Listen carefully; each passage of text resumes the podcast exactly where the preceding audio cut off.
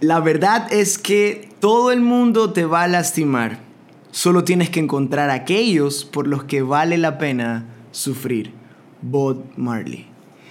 Hola querida comunidad de Imperfectos, bienvenidos a nuestro nuevo episodio de Imperfecto Podcast. Estamos muy contentos porque cada día crecemos mucho más, cada día podemos llegar a muchas más personas, así que no te olvides de compartir acá el video por YouTube, en Spotify que lo estás escuchando, no sé si de mañana, de madrugada, de tarde, de noche, en el, en el trabajo, en la universidad, en casa, no lo sé dónde estés escuchando esto, pero estoy seguro que eh, está siendo de mucha bendición y lo seguirá haciendo. Ah, hoy quiero hablarte de un tema muy, muy peculiar, muy personal, ah, muy... Em, ah, increíble, realmente un tema brutal, creo yo, que toda persona eh, vive en su vida y es el tema del dolor. Eh, nos tomaría quizás varios capítulos, voy a ver si tal vez hacemos una serie de esto acá en Imperfecto Podcast, pero eh, arranqué con esa frase que no sé si la agarraste de entrada, pero la voy a repetir una vez más de Bob Marley. Dijo en alguna ocasión, la verdad es que todo el mundo te va a lastimar, solo tienes que encontrar aquellos por los que vale la pena sufrir. Ah, han sido algunos años liderando no solo aquí a la iglesia, sino creo que aquel que eh, tiene ese espíritu de liderazgo, de alguna u otra manera lidera desde grupos pequeños en la escuela, en el colegio, en la universidad, en otros trabajos. Siempre hay ese espíritu de liderar. Y creo yo, y, sabes, a lo largo de estos cinco años de hacer iglesia y quizás siete de servir al Señor de una manera un poco formal, por así decirlo, ah, he encontrado muchos líderes eh, muy nobles. Eh, y hoy quiero hablarle, tú dirás, sabes, Josué, yo no soy líder, pero eh, conozco muchos amigos y, converso con ellos, no solo de la iglesia, sino fuera de la iglesia, cristianos y no cristianos, que tienen, que tienen esa hambre de liderazgo por dentro, que, uno los ve y dice, wow, este puede ser un grandísimo empresario, puede ser un, increíble ejecutivo, puede ser un, gran gerente, este puede ser realmente un, empresario brutal, ah, este tiene un, corazón de pastor de multitudes y, quiero hablarte no solo a, ti que me estás escuchando, sino al futuro como, como, ah, como al, al, al, amigo mío del mañana, ¿no? Tú, tú en, en, en, uno, dos, tres, cuatro, cinco años tal vez serás el líder, no sé si te estoy profetizando, estoy declarando, pero realmente cuando converso con muchos de ustedes veo eso y tal vez que tú y yo no nos conocemos y estás escuchando y viendo eso, estoy seguro que también esto es para ti porque quizás estas características las tengas. Eres alguien de un corazón noble, eres alguien que es incomprendido muchas veces, ah, eres alguien que aun cuando tiene muy buenas intenciones o las mejores intenciones, ah, es atacado por quienes deberían aplaudirte. Y vaya que esto es grueso lo que acabo de decir, porque cuántos de nosotros teniendo muy buenas intenciones, haciendo cosas de la mejor manera, las personas que esperamos que nos aplaudan son las que nos atacan, incluso son las que nos lastiman con heridas muy, muy profundas y por encima de todo eso has escogido la misericordia en lugar de la venganza una y otra vez y te mantienes peleando hasta el final. Déjame decirte que si estas características son tuyas, tienes el corazón de un líder y sabes de un líder al estilo Jesús. Un líder como Jesús lo fue, un líder como Jesús desea que sean sus hijos. Eh, te cuento algo.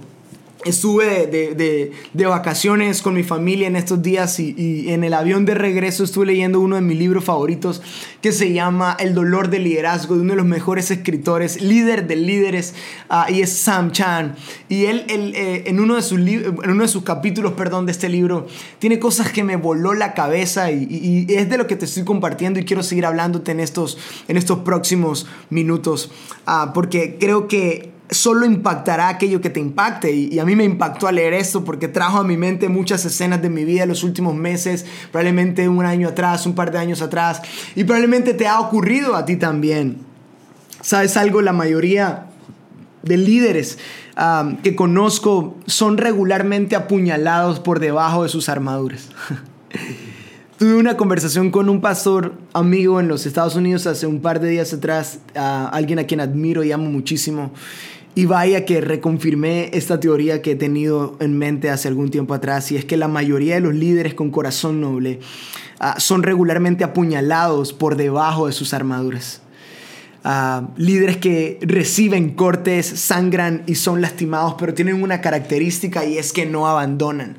Y voy a repetir esto, son lastimados, sangran, reciben cortes, reciben puñaladas no solo por la espalda, sino de frente y no abandonan no abandonan. En medio del sangrado, en medio de los cortes, en medio de las heridas, no abandonan. Y sabes, si tal vez no eres líder, no has sido nombrado por alguien, pero tienes todas estas características de no abandonar en medio de esto, déjame decirte que por fuera no lo eres, pero por dentro llevas un león, aunque por fuera tengas apariencia de cordero y de oveja.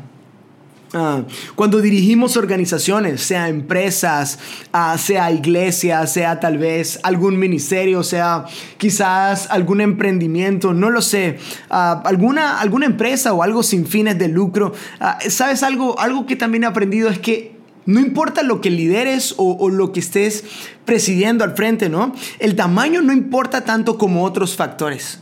La mayoría de, líderes, lo que diferencia a la mayoría de líderes o, de personas que están al frente de alguna organización sin fines de lucro, ah, no es tanto si su organización es pequeña, si su organización es grande, si su organización está en un edificio brutal, en un teatro, si está en un lugar lejos, pequeños. Ah, de, de hecho, algunos de los líderes que he podido conocer en los últimos tiempos han sido líderes que tienen organizaciones pequeñas, pero por dentro tienen un liderazgo increíble, un corazón increíble. Y hay algo que me ha dado cuenta y, es que eh, ah, la grandeza del liderazgo no es por lo que logra alcanzar externamente, sino por la capacidad de soportar dolor internamente.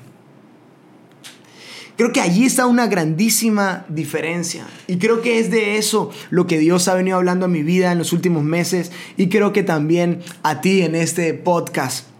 No tiene que ver con la cantidad de personas que lideres, no tiene que ver con la cantidad de problemas que tengas, no tiene que ver con la cantidad de recursos que tengas, no tiene que ver con la cantidad de responsabilidades, ni siquiera con la cantidad de dinero que ganes, sino con la capacidad o la cantidad de dolor que puedas soportar. Josué, pero yo creo que esta vida de dolor no, no, es vida y, vaya que, no lo es y, te doy la razón, te la doy en esta, pero déjame decirte que no hay liderazgo ah, sin crecimiento y no hay crecimiento sin dolor, sin dolor. En otras palabras, si quieres liderar algo en tu empresa, en tu emprendimiento, en tu iglesia, en algún ministerio, tienes que realmente crecer y para crecer tiene que dolerte. En otras palabras, liderar duele y duele mucho.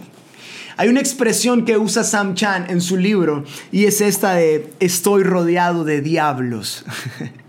y voy a repetirlo. Estás y estamos rodeados de diablos.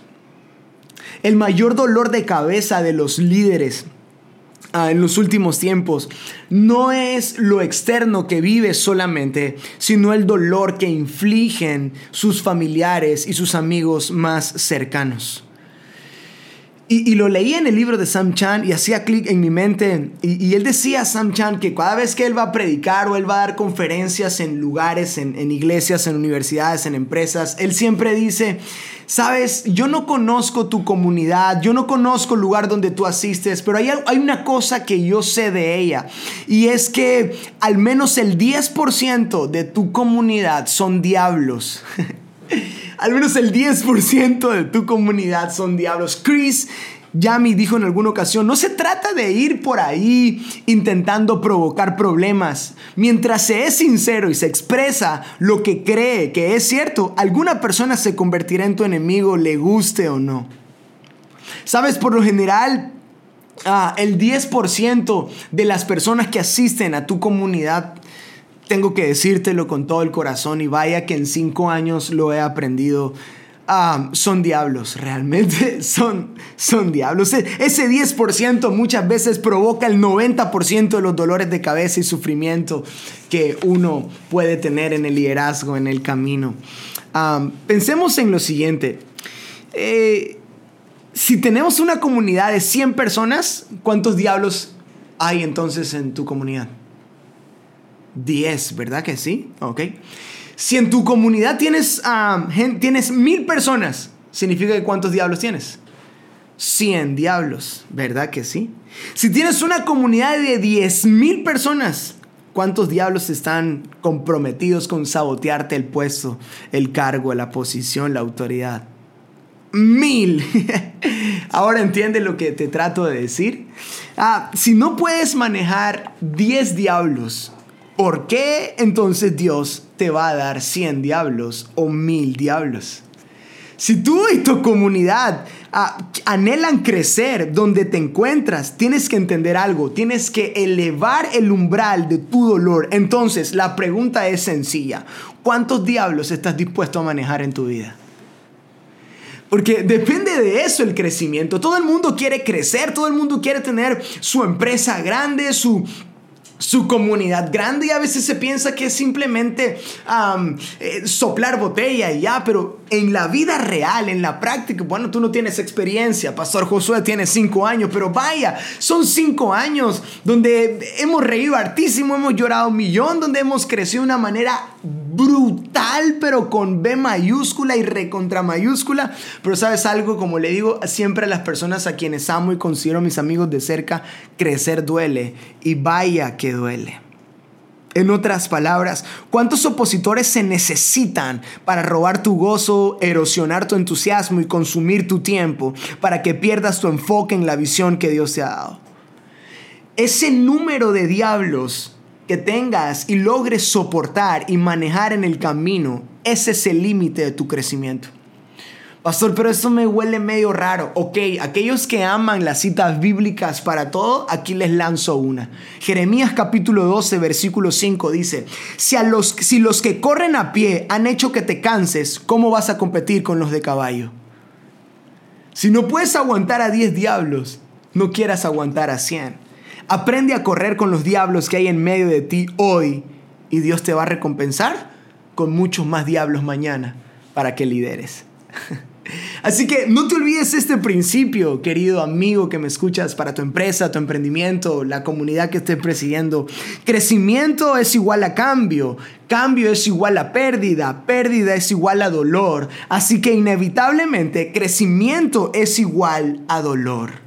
Voy a repetir este principio. Crecimiento para, para crecer en tu vida, para crecer en tu empresa, para crecer en tu comunidad. Crecimiento es igual a cambio, cambio es igual a pérdida, pérdida es igual a dolor. Así que inevitablemente en esta regla de tres o de cuatro, ah, crecimiento es igual a dolor. Así que si estás liderando, estás sangrando.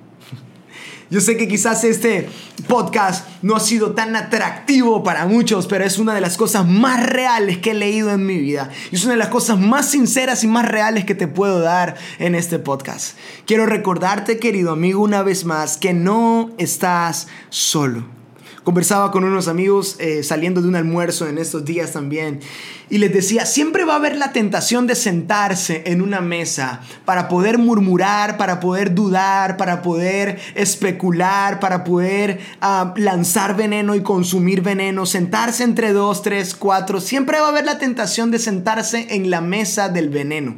Pero cada vez que tengas la tentación de sentarte en una mesa de veneno, sal corriendo o recuerda que hay una mesa de sueños más grande que la mesa de veneno. No pierdas 3, 4 minutos de veneno. No, no, no, no, cambies, mejor dicho, eh, por 3, 4 minutos de veneno, años y años de sueños para tu vida y tus generaciones. Es increíble lo que Dios está haciendo en nuestra ciudad, en nuestro país, y aun cuando se vea oscuro todo, nunca, recuerda, nunca el reino de las tinieblas prevaleció contra el reino de la luz.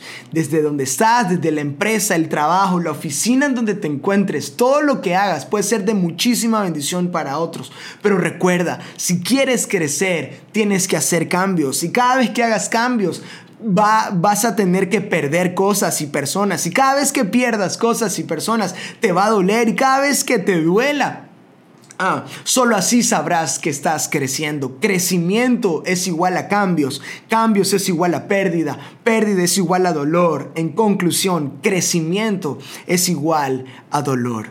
Así que si estás sufriendo en este crecimiento en tu vida espiritual, en tu vida financiera, en tu vida eh, familiar, en tu vida espiritual, si te está doliendo en el crecimiento, pues déjame decirte, valga la redundancia, estás creciendo de verdad.